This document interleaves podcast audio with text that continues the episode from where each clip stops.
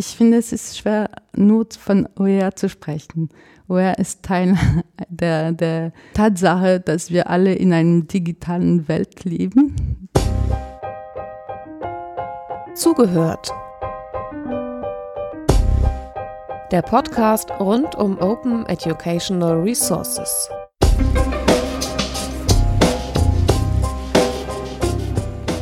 Wir sprechen über Open Educational Resources generell in dieser Podcast-Reihe und heute im Besonderen über die Lage von OER in Frankreich und in Deutschland im Vergleich.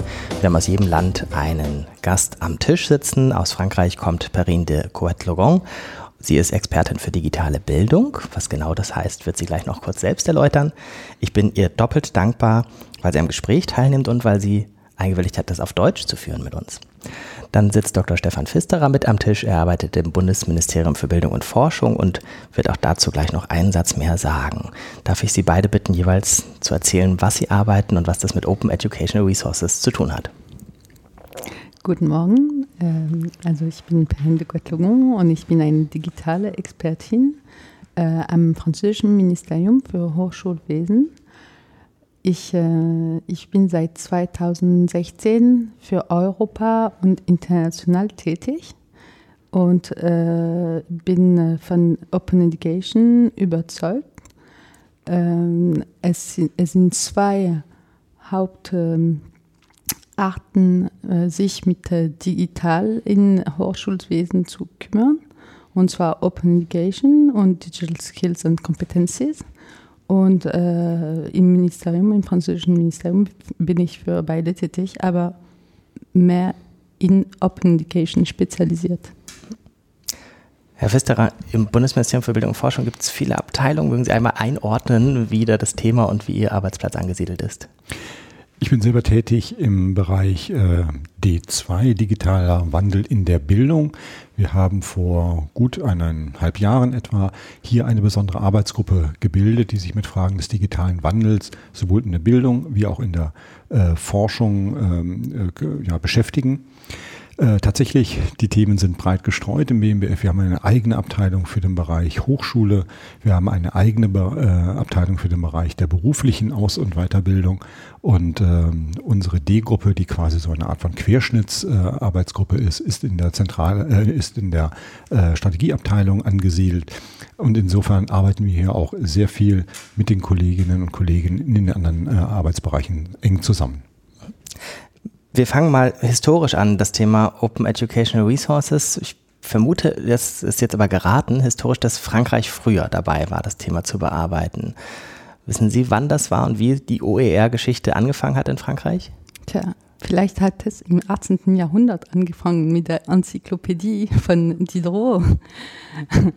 aber in, äh, dann äh, mit digitalen Wesen und Tools äh, hat es richtig in 2000 angefangen.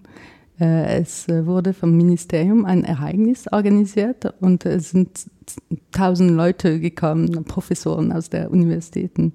Die wollten ihren Teil am Internet nehmen. Äh, und dann äh, hat es Entwicklungen gegeben, Art digitale, digitale Universitäten, Fahr bei Fahr ohne Studenten, aber die Sie sollten die Gemeinschaften zu digitale Wandel bringen. Und dann hat es diese große MOOCs-Bewegung gegeben und in Frankreich wurde eine Plattform für MOOCs entwickelt, auch äh, eine öffentliche Plattform und die heißt äh, immer noch FunMOOC. Äh, heutzutage ist für mich die Zeit der Reife gekommen, indem es von allen erkannt wird, dass sie dass alle ähm, diese, diese Projekte eigentlich äh, Teil von der Open Education sind, weil dagegen schon dafür, dass sie von öffentliche, ähm, mit öffentlichem Gelder äh, finanziert wurden, äh, ist, das, äh, ist, dass sie offen zum Publikum sind. Mhm. Wie war das in Deutschland? Wie würden Sie das einordnen historisch, Herr Pfister? Äh, unsere Geschichte ist deutlich kürzer in diesem äh, Thema. Ähm, bekannt sind äh, ja die Vorläufer vielleicht von offenen Bildungsmaterialien, also seit gut eineinhalb Jahrzehnten wirklich auf der politischen Ebene angekommen, ist das Thema in Deutschland eher vor, sagen wir mal, knapp fünf Jahren erst. Ähm, die Experten, die äh, Visionäre gewissermaßen, die von Deutschland aus sich für OER interessiert haben, sind tatsächlich nach Paris gefahren, sind zu anderen internationalen Konferenzen zunächst mal gefahren, um dort sich äh, international äh, zu vernetzen, Ideen aufzunehmen, Ideen zu entwickeln.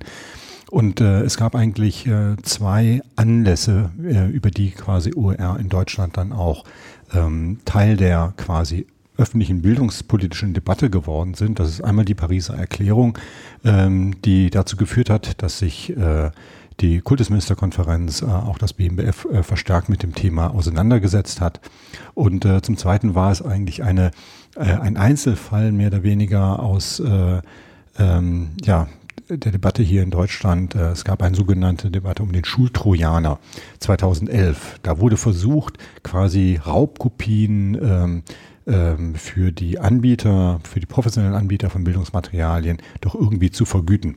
Und äh, statt einen solchen Trojaner quasi in den Schulen zu platzieren, der entsprechende Kopien ausgelesen hätte und gemeldet hätte, hat man sich dann entschlossen, eine Pauschalvergütung zu machen. Aber das, dieses ähm, sehr isolierte Thema, wie vergütet man auch äh, digitale Inhalte, ähm, und wie kann man sie schützen, hat dann eigentlich erst dazu geführt, dass man gesagt hat, wir wollen dieses Thema viel breiter aufstellen, es eben nicht in dieser quasi rein äh, finanziellen Betrachtung zu belassen, sondern äh, uns zu fragen, äh, wie verändern sich damit eigentlich äh, ähm, ja, Lernstrukturen, äh, Bildungskulturen.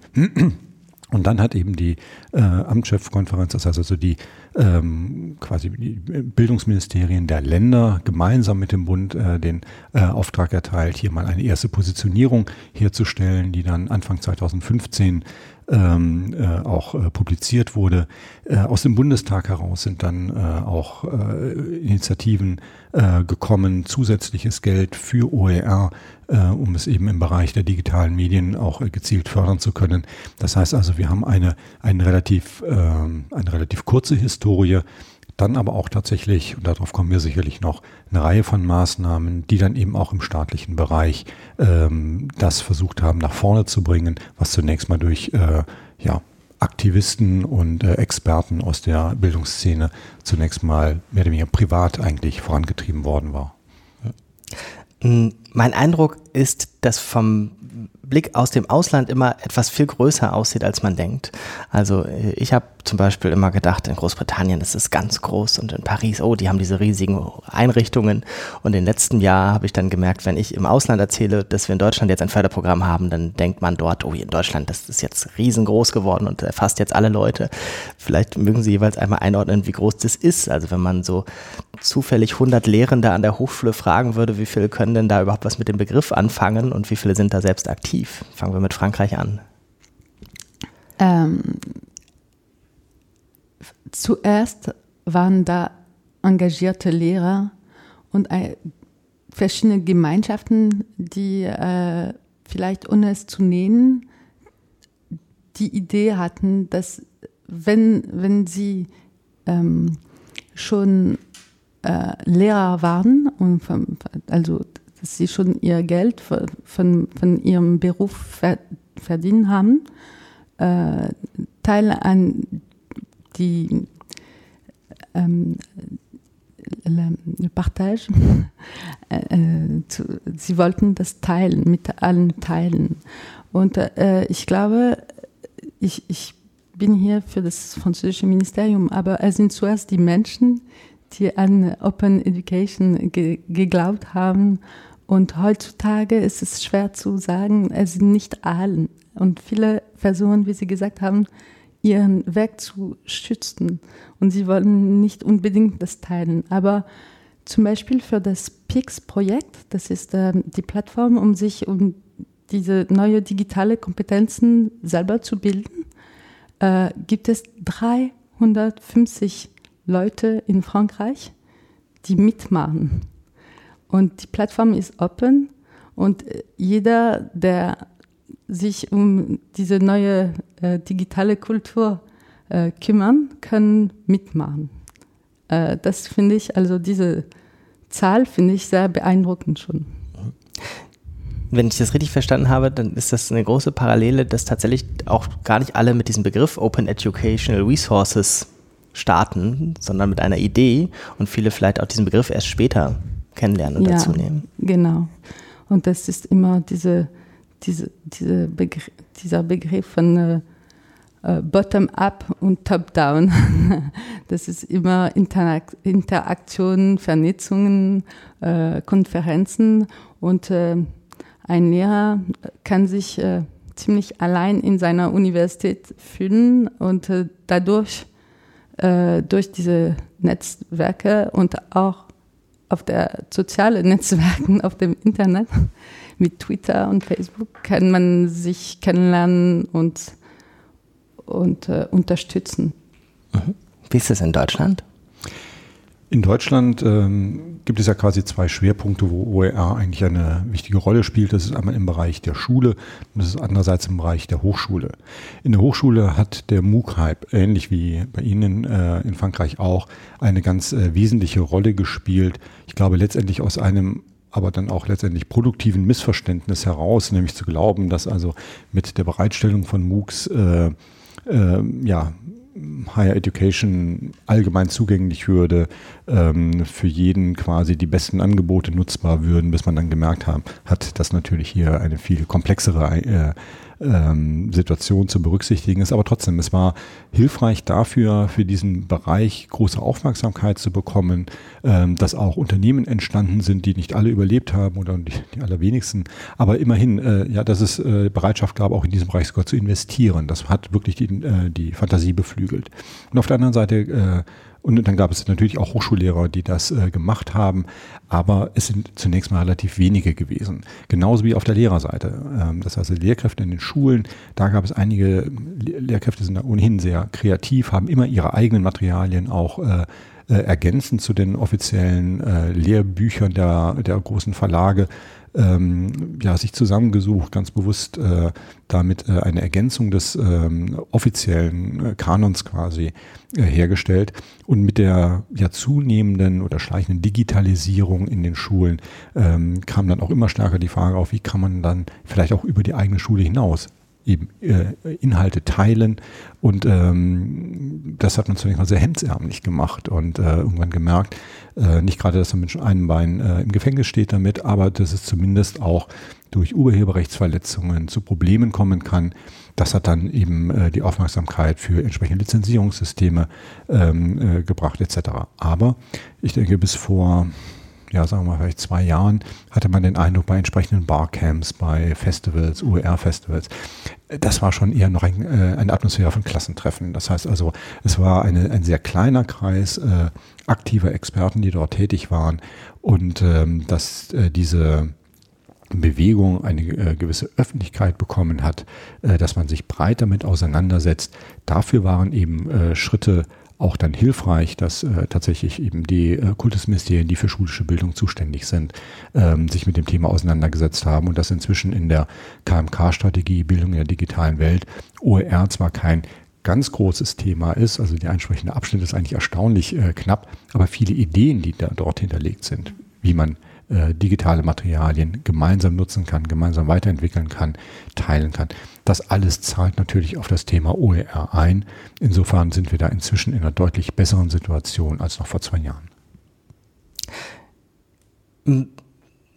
Wir haben jetzt schon viele Namen gehört, die da eine Rolle spielen. Mögen Sie uns nochmal einen Überblick geben, wer sind zentrale Akteure, wer macht da was? Vielleicht auch, wie ist das Verhältnis zwischen Top-Down und Bottom-Up ähm, in Frankreich?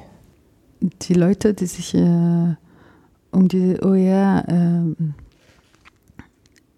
kümmern, sind alle, wie, wie, vorher gesagt, engagierte Lehrer. Also sie kommen schon von der, von der Basis und, äh, und sind heute starke Akteure, weil sie es gewollt haben. Das ist wenig politisch gewesen oder vom, von oben gekommen. Also zuerst äh, denke ich an Sophie Touzé, Sie ist jetzt die Präsidentin von dem Open Education Consortium.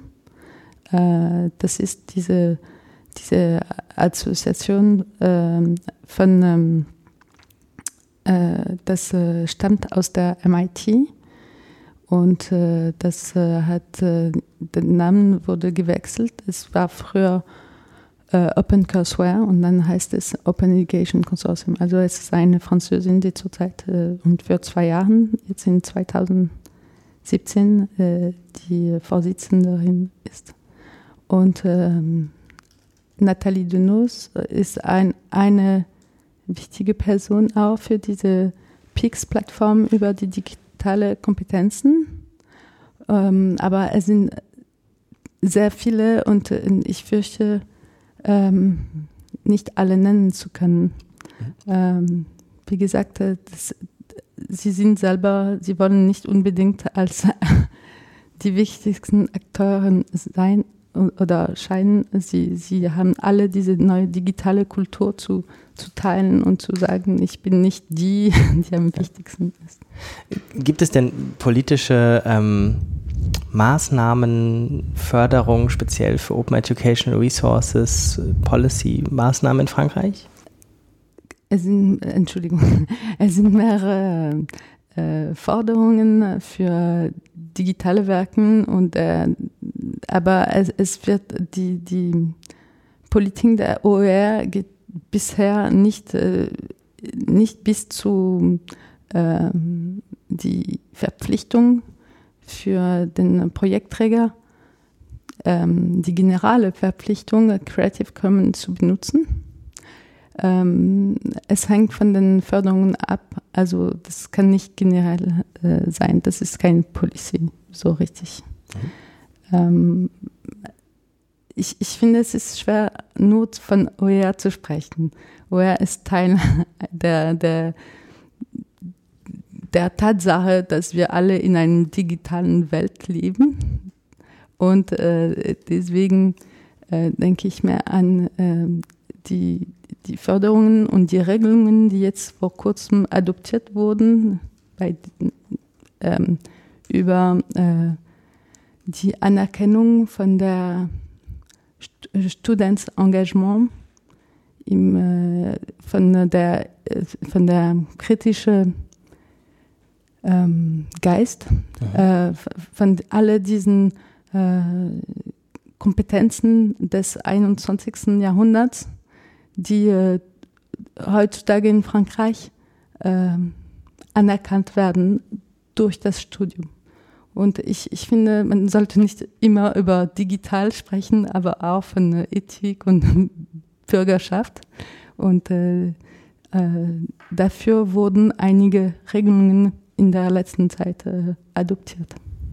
Dann ist es sozusagen eine, in Deutschland würde man Studienleistung sagen, wenn man Zum Beispiel, ja. da etwas macht. Es muss von der Universität auch anerkannt werden, aber es ist vom, vom September äh, dieses Jahr jetzt eine Verpflichtung für die Universität, sich mit dem Thema zu kümmern und äh, das Studentenengagement zu anerkennen.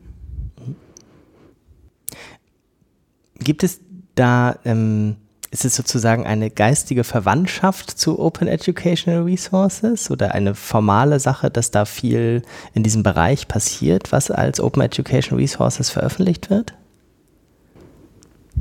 In einem äh, Sinn ja.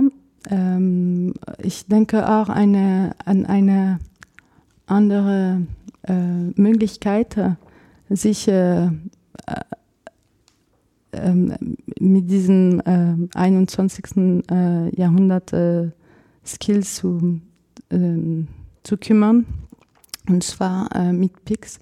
Alle Universitäten können sich zu diesem Programm ähm, einschreiben und, ähm, und es, es sind äh, gestern 50 Universitäten gegeben, die sich an der PIX-Plattform eingeschrieben haben, damit ihre Studenten äh, sich, äh, damit sie äh, ihre, ihre Studenten zu den digitalen Kompetenzen ähm, ausbilden können.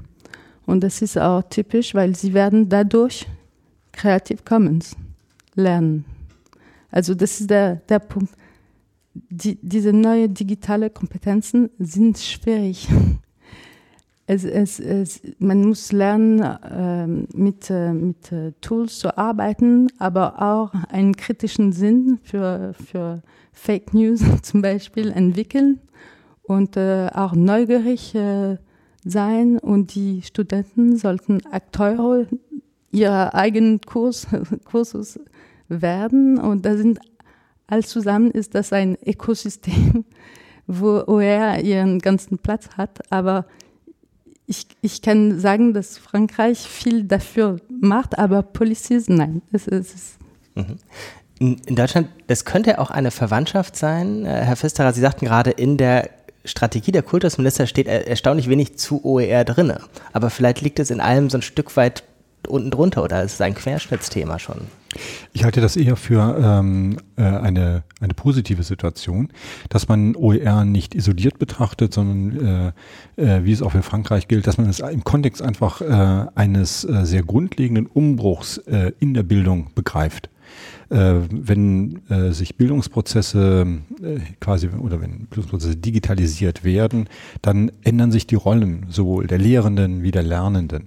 Ähm, wir haben nicht mehr quasi diejenigen, die Contents bereitstellen und die anderen nutzen sie, sondern diese Rollen verschwimmen ebenso. Man, man trägt selber dazu bei, dass Lerninhalte entstehen und dass sie von anderen wiederum genutzt werden können.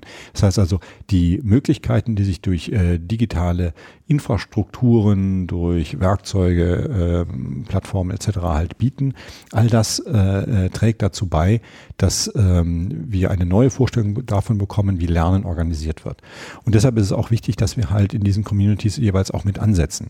Wir haben vor ähm, gut äh, eineinhalb Jahren eine ähm, Förderbekanntmachung äh, gemacht, wo zwei Dinge halt ähm, äh, im Mittelpunkt stehen. Das ist einmal ähm, ein Punkt, der quasi auch schon aus der gemeinsamen Modelle-Arbeitsgruppe heraus äh, definiert wurde, dass man einfach ähm, für die Möglichkeiten von OER sensibilisieren muss, dass man die äh, Personen, die dann den Lernprozess steuern, sprich also Tutoren, äh, Dozenten an Hochschulen, äh, Lehrkräfte an den Schulen, ähm, auch qualifizieren muss, mit diesen Materialien umzugehen, auch über den Background etwas zu wissen, vom rechtlichen, vom didaktischen her alles. Und ähm, haben dort über 20 Projekte jetzt äh, in der Förderung, die zwar relativ kurz laufen, nur etwa anderthalb Jahre, aber ähm, doch äh, quasi bundesweit äh, äh, angesiedelt sind, zum Teil länderübergreifend, zum Teil für einzelne Länder, zum Teil für einzelne Zielgruppen. Das ist ganz unterschiedlich. Wir wollen da auch die Stärken der Partner, die in der Fläche vorhanden sind, jeweils nutzen und nicht alle auf ein äh, bestimmtes Raster hin orientieren. Insofern hoffen wir, dass wir hier tatsächlich äh, quasi so ein Reach-out organisieren können mit Hilfe dieser äh, Projekte. Und wir brauchen aber auch natürlich äh, Kristallisationspunkte. Wir wollen auch Strukturen schaffen, die OER nachhaltig unterstützen. Und äh, dafür haben wir eine äh, OER-Infostelle ähm, äh, etabliert, die ist beim äh, DIPF äh, angesiedelt. Das ist die Stelle, die auch den deutschen Bildungsserver betreibt. Äh, insofern haben wir dort äh, auch wiederum die Möglichkeit, an bereits bestehende Strukturen anzuknüpfen, aber sie stärker auf das Thema OER hin zu äh, orientieren. Und eben dem DIPF ist es auch gelungen, mit ganz vielen relevanten Partnern hier zusammenzuarbeiten, die schon längere Zeit in dem Thema unterwegs sind. Das sind private Einrichtungen gewissermaßen wie Ron und Konsorten. Das sind Universitäten wie, wie Duisburg-Essen. Das sind auch aus einer ganz anderen Welt entstandene gemeinsame oder ländergemeinsame Aktivitäten wie das FEU beispielsweise. Das sind äh, neuere äh, Entwicklungen, Grassroot-Entwicklungen wie, wie ZUM in Baden-Württemberg und so weiter. Man könnte jetzt noch ganz viele weitere nennen.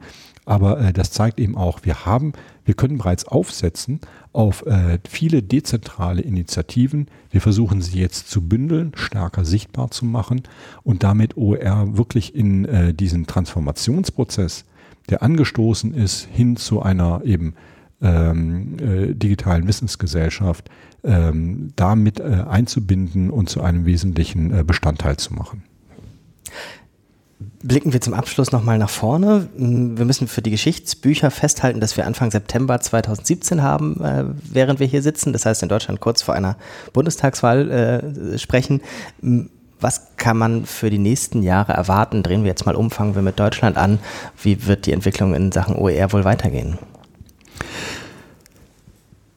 Ich glaube, dass wir im Moment bei aller Vorsicht, die man da walten lassen muss, aber ähm, doch eigentlich erkennen, dass äh, der digitale Wandel in der Bildung, die äh, ja quasi eine neue gemeinsame Verantwortung auch etabliert äh, von Bund und Ländern, teilweise auch äh, bildungsbereichsübergreifend, ähm, so dass wir vielleicht nicht mehr so stark. Wir haben einen Bildungsföderalismus und der wird sich auch erhalten. Der hat auch seine Vorzüge.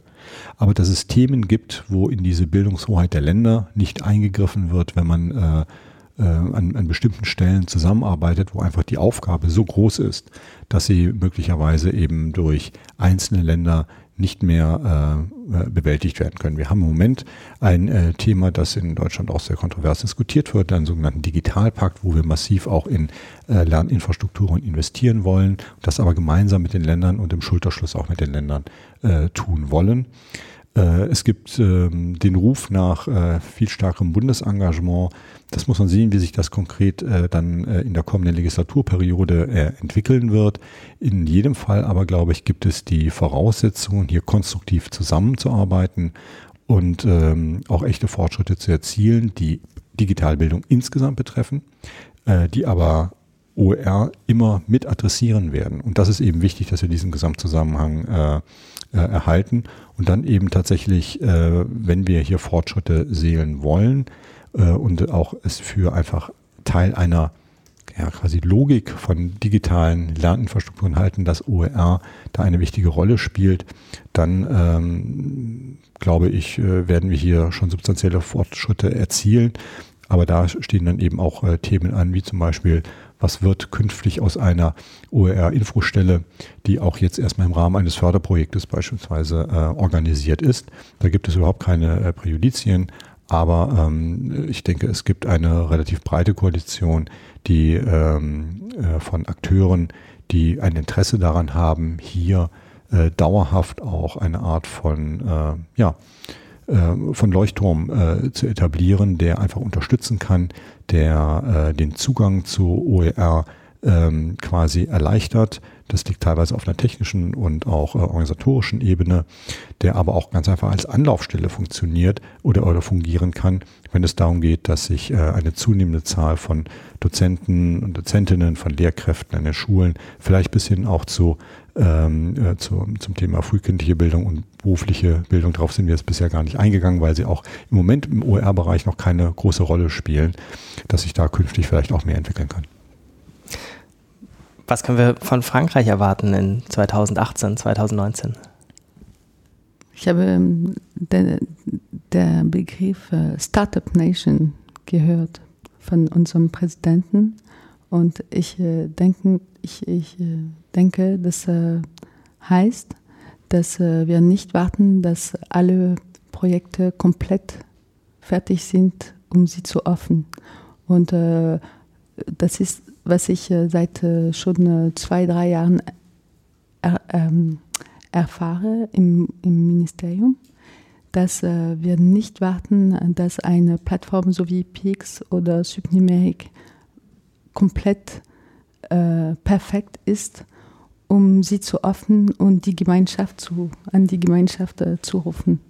Das, äh, das finde ich äh, großartig und das, äh, es sollte in den kommenden Jahren die Involvement der, der ähm, Universitätskräfte garantieren.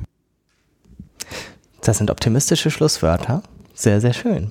Dann treffen wir uns hier wieder, ich sage mal, in drei Jahren und sprechen über den neuen Status von Open Education Resources in Frankreich und in Deutschland. Ganz, ganz herzlichen Dank, dass Sie sich die Zeit genommen haben für das Gespräch. Nochmal großen Dank für das tolle Deutsch von Perrine de Courtler. Alles Gute für Ihre Arbeit und ähm, an die Zuhörer draußen auf Wiederhören. Danke, Johann. Vielen Dank. Das war Zugehört, der Podcast rund um Open Educational Resources. Weitere Informationen zum Podcast finden Sie unter www.open-educational-resources.de slash podcast.